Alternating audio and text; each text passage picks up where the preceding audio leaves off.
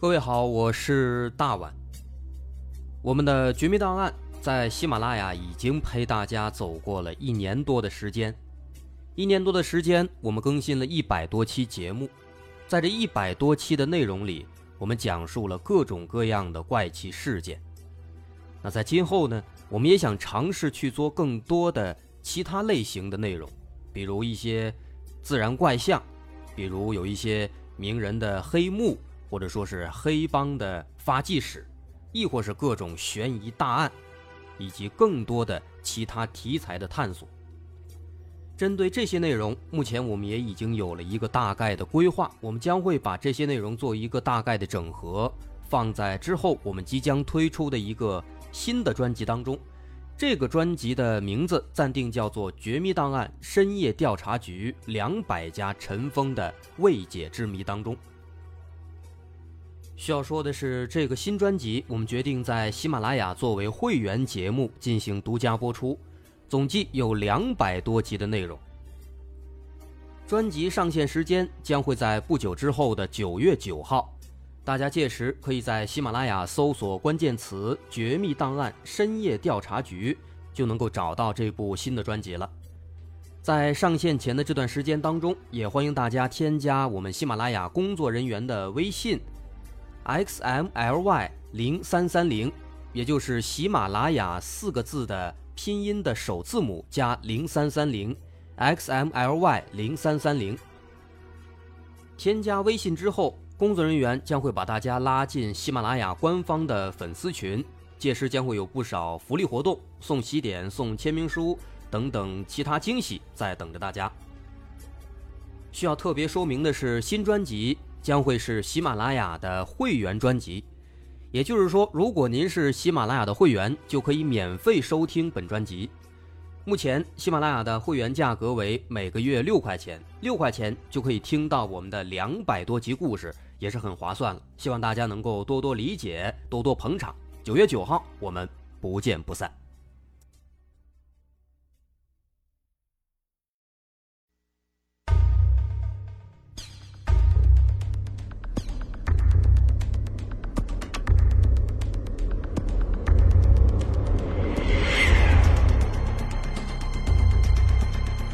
探索事实真相，搜寻幕后真凶。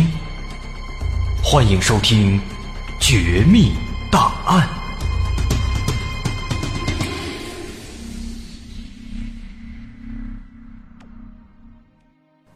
欢迎收听今天的《绝密档案》，我是大碗。喜欢我们的节目，可以关注我们的微信公众号，在微信搜索“大碗说故事”。就能找到。好，咱们开始说今天的内容。在前几天，我们的这个微信公众号上呢发了一篇推送，这篇推送里啊提到了一个这样的话题，说有人提出了一个说法，这个说法认为时间正在加速。什么意思呢？举一个简单的例子，现在呢咱们都知道一天有二十四个小时，那根据他的这个时间加速的说法，可能几十万年、几百万年之后。一天就不是二十四个小时了，就变成二十个小时了，哎，可能还会更短。也就是说呢，每天的时间是在缩短的。这么看的话，就相当于时间加速了。根据这个说法里面的一些数据啊，说从一九七四年开始，其实每天的时间都在慢慢的缩短。我们每过一天，一天的时间就会缩短零点零零一秒。啊，这是根据他们这个说法里面提出的这样的一个数据。那如果真的是这样的话，咱们一看这个数据，好像这个说法还真的就有点恐怖了。每天缩短零点零零一秒，啊，那要是几十万年、几百万年、几千万年之后，那会不会时间就没了？是吧？现在二十四小时，以后二十小时、十小时就没了。那这一想，真的是细思极恐。而且根据这个说法呢。说这个时间缩短的这个现象啊，哎，也不是空穴来风，而是有理论依据的，是通过严谨的科学研究发现的。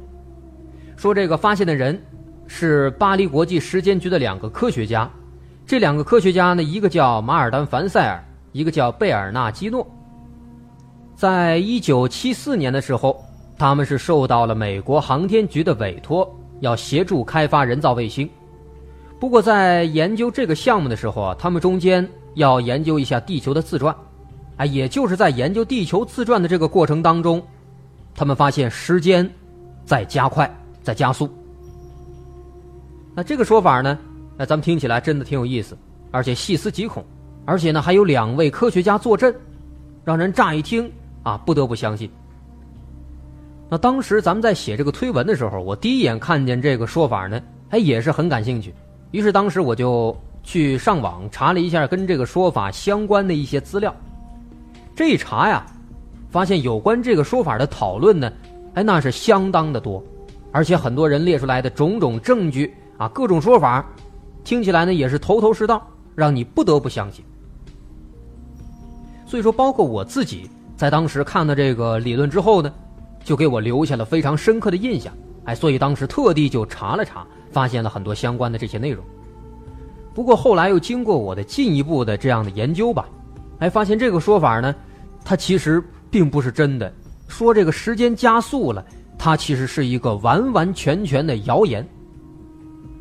所以说呢，我们今天要说的这个主要内容，首先咱们就是要先了解一下这个说法，看看他的支持者们提出的各种理论、各种证据是怎么回事儿。大伙儿心里边在这个过程当中呢，也可以思考一下。其次呢，我们就根据他们提出的这些证据、这些理论、这些说法，哎，咱们来针对他们这些东西慢慢的分析一下，把他们提出的这种种证据吧，来逐个击破，来证明这是一个。彻头彻尾的谣言，哎，这是一个很有意思的过程。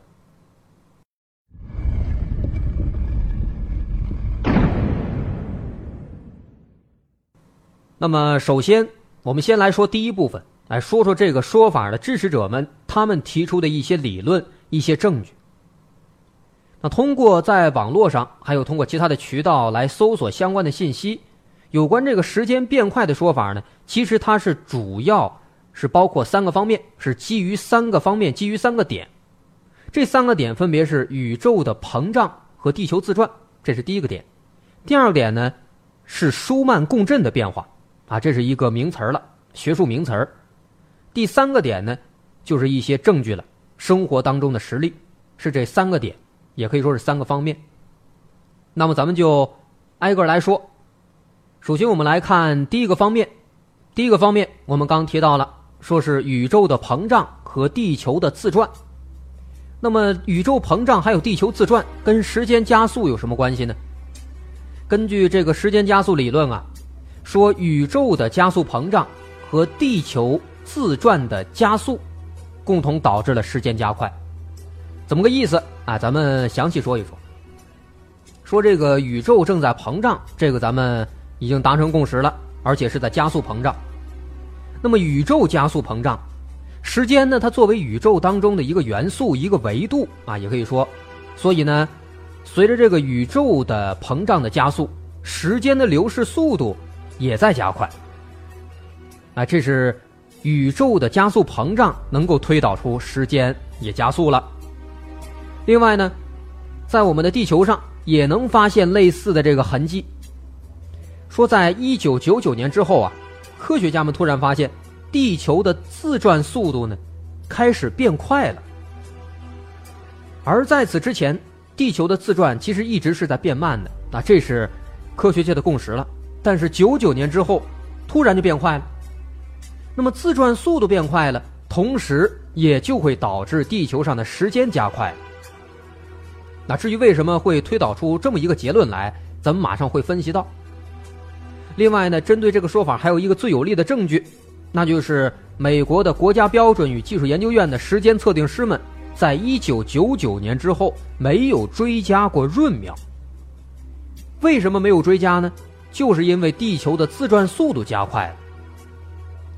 那可能不懂这里边原理的一些朋友啊，呃，听咱们说这个好像听不懂，那没关系，咱们可以先看啊，在这一方面内容当中呢。哎，他们是提到了三个关键的学术名词，首先是宇宙膨胀，然后是地球自转，然后就是闰秒，这三个名词。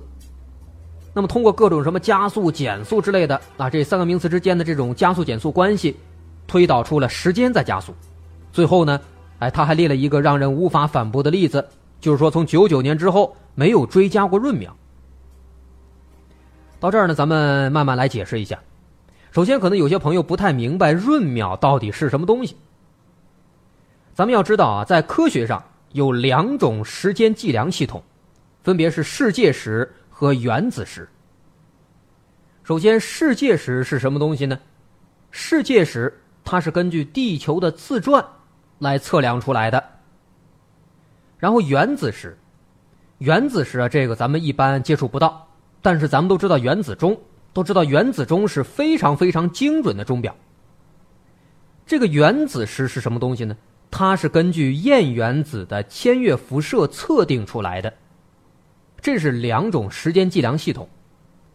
那么，除了这两种科学上的时间之外，还有一种时间计量系统叫做协调世界时。这个协调世界时就是咱们平时看的表，几点几点，这个时间就是它。那么，这个协调世界时是怎么出来的？它是以原子时的秒长为基础，啊，以原子时的秒长为基础，然后呢，在这个时刻上尽量接近于世界时的。这样的一种时间计量系统，啊，那么对这个定义，等会儿可能会有一些疑问：为什么我们平时看的这个协调世界时，它要以原子时的秒长为基础呢？其实是因为它更准，这个马上咱们会说到。啊，咱们就先说这两种，前两种，世界时它的一秒是怎么来的？咱刚说了，其实非常好理解，它是根据地球自转测定的，所以说世界时的一秒。就是一天的八万六千四百分之一，因为一天二十四小时有八万六千四百秒，这就是世界时的一秒。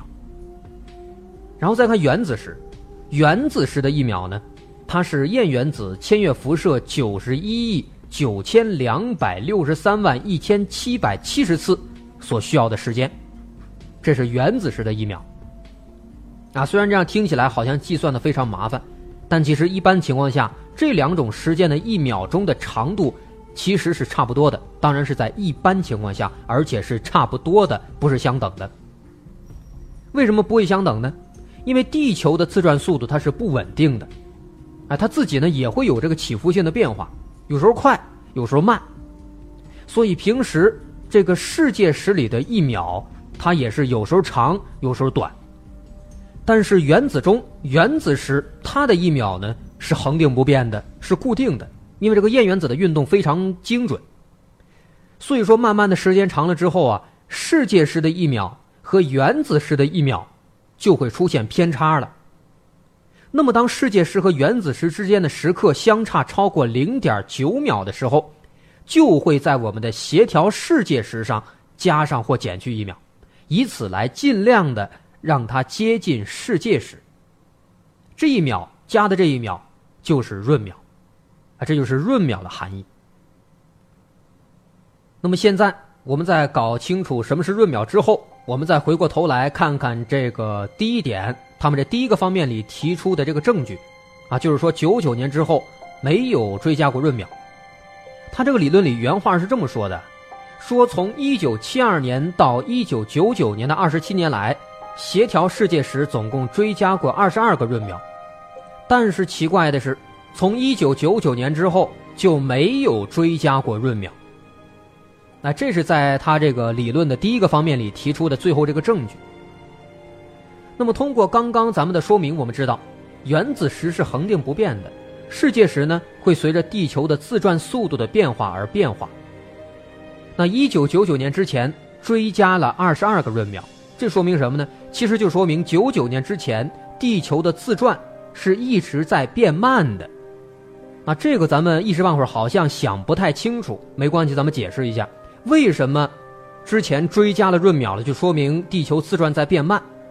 你想啊，因为自转变慢了，所以说世界时的一秒会逐渐变长，因为世界时是根据地球自转测量的，而这个协调世界时呢，它是以原子时的秒长为基础的。同时，协调世界时还要尽可能的接近世界时的时刻，是这样的一种时间系统。所以说呢，在这个原子时和世界时两者相差接近一秒的时候，就要追加一个闰秒。但是呢，一九九九年之后，没有追加了，追加停止了。这说明什么呢？说明地球自转加快了，加快了，那么这个世界时的一秒就会逐渐的在缩短，它就可能会逐渐的跟这个原子时的一秒更接近。这样的话，慢慢的就不需要加闰秒了。那么地球自转加快又说明了什么呢？说明时间加速了，因为一天的时间缩短了。所以说呢，以上这也就是这个时间加速理论的第一个方面啊。可能这第一个方面不太好理解，不过呢也没有什么关系。如果您实在理解不了，那干脆就不讲了。您只需要知道啊，它这第一个方面，主要呢就是通过宇宙的加速膨胀。和地球的加速自转来说明时间在加速。好，说完了这个很难理解的第一个方面，咱们再来说说这个时间加速理论的第二个方面。咱们说了，他们这个第二个方面呢，主要就是从舒曼共振的变化来进行探讨。首先，咱们要知道舒曼共振是什么东西。这个舒曼共振呢，是一九五二年物理学家温弗里·德奥托·舒曼提出的。他说啊，在世界各地，总有地方呢在出现雷暴和闪电这样的天气。那同时，这种现象会产生频谱很宽的电磁辐射。那么，在这种现象出现的这个情况下呢，从我们地球表面到高空的电离层之间这块区域就会变成一个大型的共振器，由闪电激发而形成的低频部分的电磁波就会被共振放大。这种现象就是舒曼共振。那么，支持时间加速理论的人，就依据舒曼共振，提出了一个说法。怎么说的？说啊，首先，舒曼共振的数值长时间以来都是七点八三赫兹，这个课本上、网上都能查到。偶尔它也有小幅度变化，但是呢，这个变化都不会太大，基本都约等于八赫兹。但是啊。据说，从一九八零年开始，舒曼共振的数值开始不这么恒定了，开始逐渐提高了，到目前已经超过了十二赫兹了，啊，这是这个说法里提出的这么一个数据。那么，在对比这两个数值，原来是七点八三赫兹，约等于八赫兹，现在呢是十二赫兹了，也就是说，原来是现在的三分之二。那么，这也就表示。现在每天其实是原来的三分之二了，那算下来，也就是说现在每天其实不到十六个小时，而不是过去的二十四个小时了。所以说呢，现在很多人感觉，哎呀，时间过得飞快，其实是因为我们的时间在缩短。哎，这是时间加速理论的第二个方面，这个方面其实好明白一些，好理解一些，是关于舒曼共振的。那这一点跟刚说的第一点。有关这个宇宙膨胀和地球自转的那个理论呢，其实是有异曲同工之妙的。说白了，都是瞎胡诌，都是胡乱套用。这个一会儿咱们会分析到。那咱们先接着说说这个他们这个理论的第三个方面，把这第三个方面说完，咱们再进行分析。这个时间加速理论的第三点、第三个方面，咱们前面也说了，它这一方面呢，主要是一些实例，列举了一些生活当中的例子来证明这一点。首先是从我们的个人感觉入手。我们回想一下，在我们小时候，啊，好像每天过得很漫长。小时候玩的时间呢，哎，总是很长的。而且那时候呢，我们总是盼着快点长大，但是感觉日子实在过得太慢了。那是小时候，但是现在我们再回想啊，好像时间过得太快了。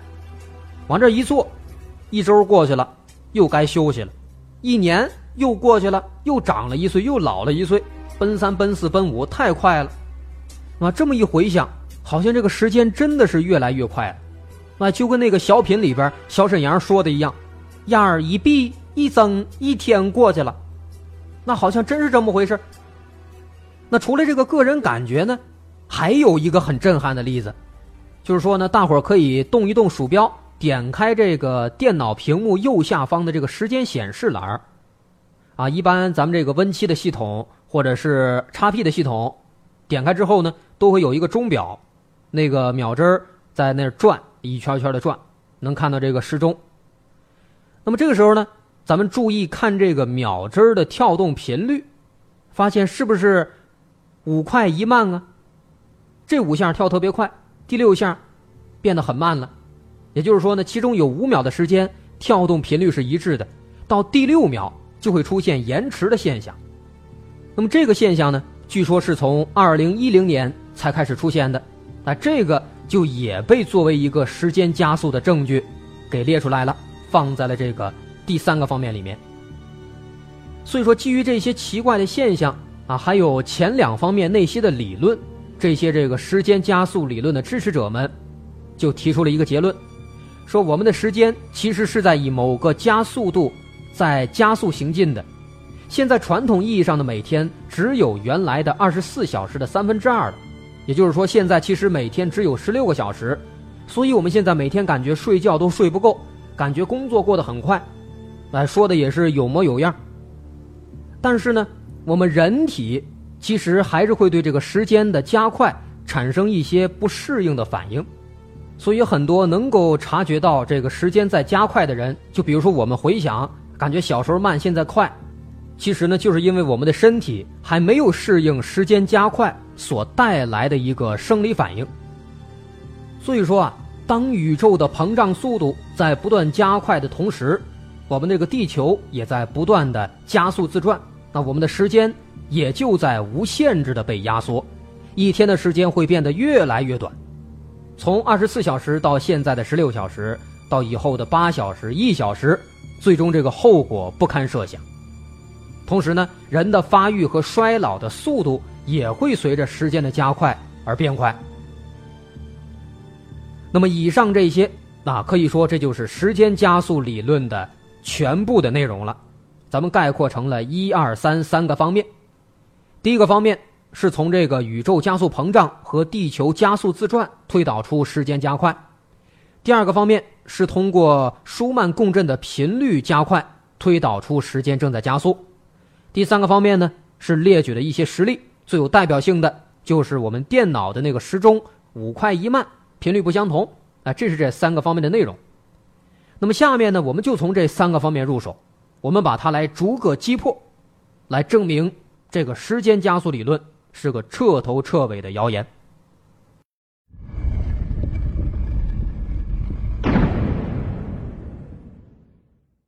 首先，对应着他们这个时间加速理论提出的第一个方面，我们先来说说宇宙加速膨胀这一点能不能说明时间在变快。我们先来看宇宙在膨胀这一点是什么时候发现的？在二十世纪二十年代，美国天文学家哈勃是他最早发现了宇宙在膨胀。注意，当时他是发现了宇宙在膨胀。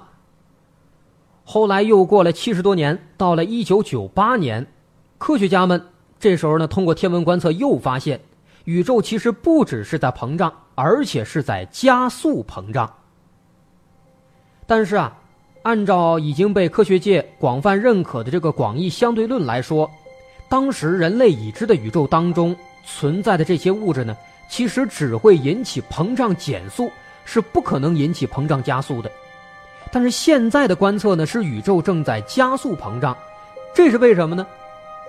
这说明宇宙当中肯定还有人类不知道的一种物质，或者是一种能量，这个东西。在让宇宙加速膨胀，那么这种能量当时就被称作暗能量。在之后进一步的研究当中，科学家们又发现，这个暗能量啊，其实在距今大约九十多亿年前就已经出现了，只不过呢，最近十几年，由于人类的这个观测技术的发展，才被人们确定确实存在这种暗能量。啊，这说的是宇宙为什么在加速膨胀。以及宇宙加速膨胀开始的时间，也就是暗能量出现的时间，九十亿年前。那么，宇宙加速膨胀和时间加速这两者之间有没有关系呢？我们可以举一个例子。比如说，我们在电脑上看电影，我们感觉这电影很无聊，我们就会按快进，按快进之后，影片里的动作就会大大的加速。那么这个时候，我们可以认为电影里的时间就是在加速的。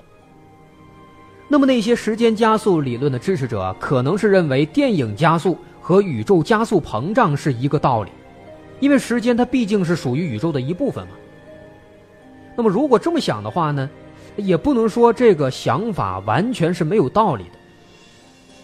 可是如果咱们从另一个角度再想一想啊，咱刚说了，暗能量九十亿年前就出现了，所以宇宙的加速膨胀从九十亿年前就开始了。那如果时间真的会因为宇宙加速膨胀而加快的话，那么时间也应该是从九十亿年前开始就一直在不断加快的，而不是像这个时间加速理论里说的，从最近几十年才开始加快的。啊，那个时间加速理论里说，说这个时间是从七四年开始才开始变快的，从七四年开始，每天的时间缩短零点零零一秒。所以这么看的话。其实，宇宙加速膨胀和所谓的时间变快之间，它是没有任何关系的。首先，从这个加速时间的开始的年代上就不一样，人家宇宙加速膨胀是九十亿年前就开始的，你这个说法里面说，这个时间加速七四年才开始，这中间差了九十亿年呢，怎么可能呢？所以说，宇宙加速膨胀这一点，我们已经明白了，宇宙加速膨胀是不可能引起时间加速的。然后我们再看看这个时间加速理论里面的第一方面里提到的第二个部分，就是从地球自转加速推导出时间在加速，这个有没有可能？那对于这一部分呢，我们首先要亮出结论：地球的自转它从来就没有变快过，而且相反，地球的自转其实一直是在变慢的，这才是有关地球自转速度的一个事实结论。但是这个时间加速理论里面是怎么说的呢？他说，从九九年开始，地球自转变快了，所以呢一直没有追加闰秒。那么这个说法我们就知道了，首先它就是不对的，人家地球自转从来就没有一直加速过，纯粹瞎说。在这个五亿多年之前，也就是前奥陶纪，当时啊，地球上每年有四百二十天，现在呢每年是三百六十五天。从这个事实就能够说明，地球的自转速度它是在长期减慢的，是一个大趋势，而且之后也会一直减慢。那么，地球的自转速度为什么会变慢呢？根据科学家们的研究啊，罪魁祸首很有可能是地月潮汐，潮汐的摩擦导致地球自转减慢，每过一个世纪，每天的时间。大概就会增加二点三毫秒左右，啊，当然这是一个大概的数值啊。那至于说为什么说潮汐简单的潮汐就能够给地球带来这么大的影响，啊，这个就比较专业了。根据这个科学家们的说法呢，简单说就是潮汐和部分地壳运动的能量，大多都是来自地月系统的总动能，啊，然后根据能量守恒定律，潮汐消耗的能量。由地球自转的能量提供啊，所以慢慢的对地球的自转就受到了一定的影响，啊，总之就是比较复杂的，咱们在这不多做介绍，咱们知道目前最受推崇的是这个说法就对了，啊，不过关于这个地球自转为什么一直变慢，还有别的说法，啊，日本的一个研究小组就曾经提出过另一个假说，说呢是地幔最深层的这个矿物的导电性能通过一系列的复杂作用。影响到了地球自转速度，那这个就更复杂了。反正我当时看了半天没看明白，啊，说怎么固态的地幔和液态外层地核之间的什么电磁耦合作用之类的，那这个咱不清楚就不细说了。总之呢，咱们要明确一个事实：地球的自转它是一直在变慢的，变慢是一个大趋势。那当然了，如果说从微观上来看，如果咱们抠细节的话呢？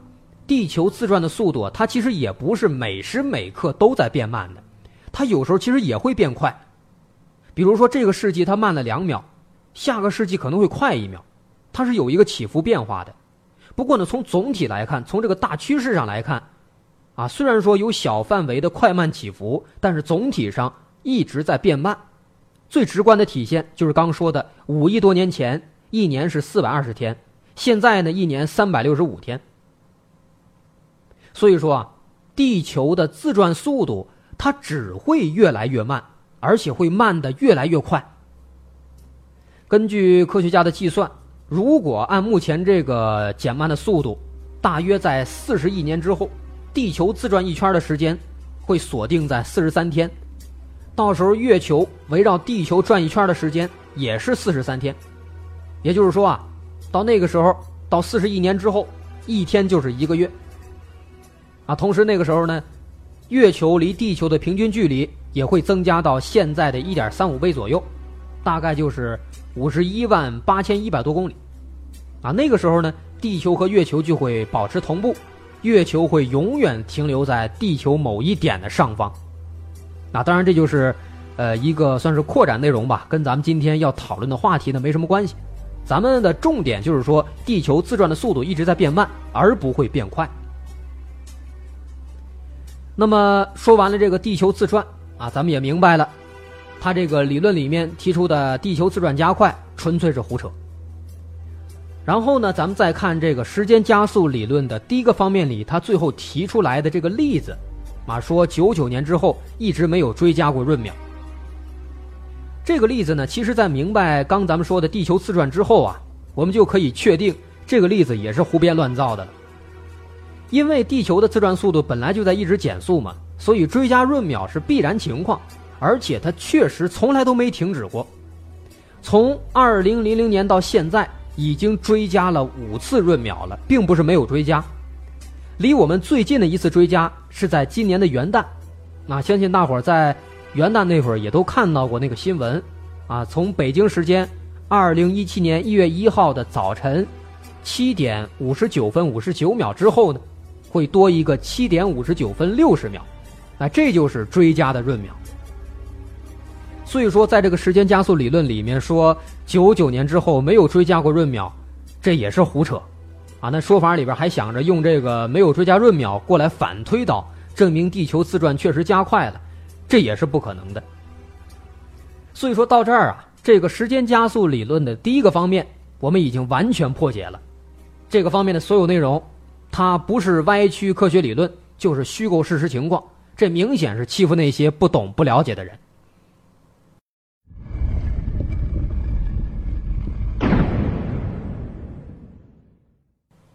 现在我们已经破解了时间加速理论的第一个方面的所有内容了。那接下来我们再来看看这个时间加速理论的第二个方面的内容，关于舒曼共振。舒曼共振是怎么回事我们刚刚已经大致介绍了。那它的典型频率是七点八三赫兹。不过呢，这个七点八三赫兹也偶尔会因为电离层高度的影响而出现上下起伏的变化，但是它的这个起伏程度都不会太大，都约等于八赫兹。它也更不可能跟那个时间加速理论说的一样，说什么逐渐变大变成十二赫兹了，这根本不可能存在，这也不符合实际情况。而且呢，舒曼共振它跟时间加速之间也没有半毛钱关系。舒曼共振它是干什么的？在实际生活当中，人们往往是利用它来探测一些雷电活动的情况，就这么简单，没有什么别的复杂的用途。只不过呢，舒曼共振，它的这个频率有一定的特殊性，它的频率不是七点八三赫兹吗？像是这个哺乳动物的海马体的这个频率呢，其实也是七点八三赫兹啊，等等，还有其他的一些类似的雷同情况。那么就因为有一些这样的巧合的地方，所以说舒曼共振经常被一些奇奇怪怪的谣言和理论拿过来利用，像什么地球脑波、生物能啊。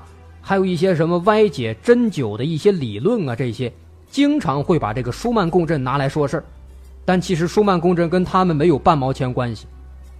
那那这个时间加速呢，它也是一样的，舒曼共振根本就不想理它，是它生拉硬拽给拽过来的。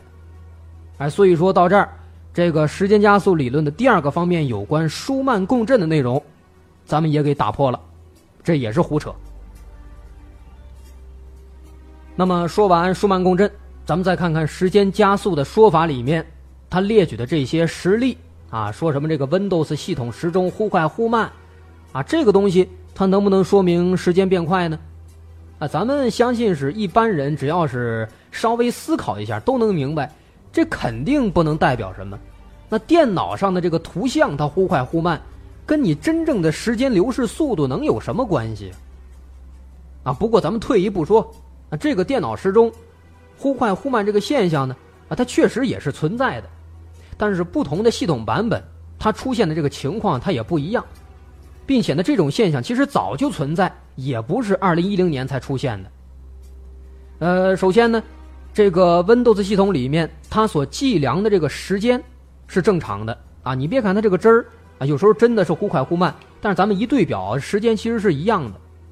那么它为什么会出现这个忽快忽慢的情况呢？其实这个是因为这个 Windows 的系统时钟上面它的这个图形界面的算法有一些差异。哎，导致出现了这么一个忽快忽慢的情况，其实它并不会影响真正的时间，也不会影响电脑上的时间，所以说这个情况它并不能代表什么。那最后咱们再来看看其他的方面，说从我们的这个个人感觉开始说起，啊，说小时候感觉时间过得慢，现在长大了我们感觉时间过得飞快，这是怎么回事呢？难道说时间真的是变快了吗？那这个肯定也不可能啊。其实这个问题它非常简单，咱们简单来说啊，七岁的人和七十岁的人，那这两个人对七岁的这个小孩来说，一年就是他已经经历的人生的七分之一了。但是对于七十岁的人来说呢，一年只是他这一生的七十分之一。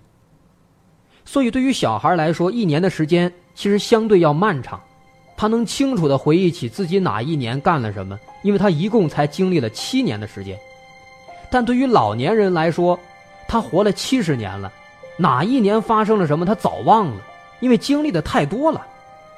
所以对于小孩来说，一年的时间很慢，但对老人来说，一年的时间就会感觉过得非常快。这是咱们的心理因素。那当然，除了这种心理上的这个因素的影响，生理上的变化也会让人出现这样的感觉。因为随着人的这个年纪增长，我们大脑里的时钟也会被慢慢的放慢。科学家们做过一个这样的实验，在大街上随机挑选两组人，第一组呢是二十几岁的年轻人，第二组是六十岁以上的老年人，然后让他们闭上眼睛，让他们自己感觉自己估摸，估摸着过了一分钟了，你就睁开眼。啊，这就是这个实验非常简单。然后呢，这个实验发现，第一个组年轻组的人一般都是五六十秒就睁开眼了，说一分钟到了；但是老年组的人呢，一般要等八九十秒才睁开眼，说一分钟到了。所以很明显，老年人对时间的感觉比实际时间的长度要长，所以他会感觉时间过得快了。因此啊，科学家提出了。当人们大脑的时钟放慢，对时间的估计变慢的时候呢，就会觉得实际上时间过得飞快，一年一年的过得很快。荷兰的一位心理学家叫杜威德拉艾斯玛，他说过一个这样的比喻，他说：“如果把时间比作一条河，我们每一个人，我们的生命就好比是河岸上的一个人在运动，在最开始的时候，也就是我们年轻的时候。”人是顺着河水流动的方向慢慢的跑，所以这个时候在他眼里，河水缓慢的在流淌，时间过得很慢。等他跑累了，跑了一会儿跑累了，也就是说到了中年了，这时候人就会放慢脚步，更慢的跑，或者说在河边走。那这个时候他会感觉到这个水流的速度加快了，因为人的速度本身他自己放慢了，所以相对来说他会感觉河流这个水的速度加快。那再之后再接着走，他又走累了，耗尽了最后一丝力气，在河岸上静静的躺下来坐下来。这个时候呢，相当于到了老年了。这个时候他在看这个河里的水，好像流得更快了。所以说，感觉时间变快了，这是我们的生理和心理的双重原因在作祟，并不是说时间真的快了。其实很多谣言都是这样。常常会用我们生活当中能够检测到的现象、能够感觉到的东西来作为证据，让你一听一想，感觉啊，好像真的是这么回事儿进而对这整个谣言产生好感。这种感觉用心理学上的术语来说，叫做代表性直觉。不过现在呢，通过我们的分析，大伙知道了，所谓的时间变快，其实就是一个谣言，一个谎言，根本就没这么回事而且恰恰相反啊，我们反而可以认为时间它在变慢，因为地球的自转速度是在逐渐变慢的。那些提出这个时间变快说法的那些人。啊，咱们不知道他们是什么目的。总的来说呢，扭曲歪解各类学术理论，生拉硬拽一些根本不搭边的事实，想用这些东西来证明时间真的变快了。咱们只能说，这个造谣的人，要么是他无知，要么就是他欺负那些不懂的人。好，今天有关这个时间加速的话题，咱们就聊到这儿。我是大碗，如果您喜欢我们的节目，欢迎关注我们的微信公众号。在微信搜索“大碗说故事”就能找到了。好，今天咱们就到这儿，我们下期再见。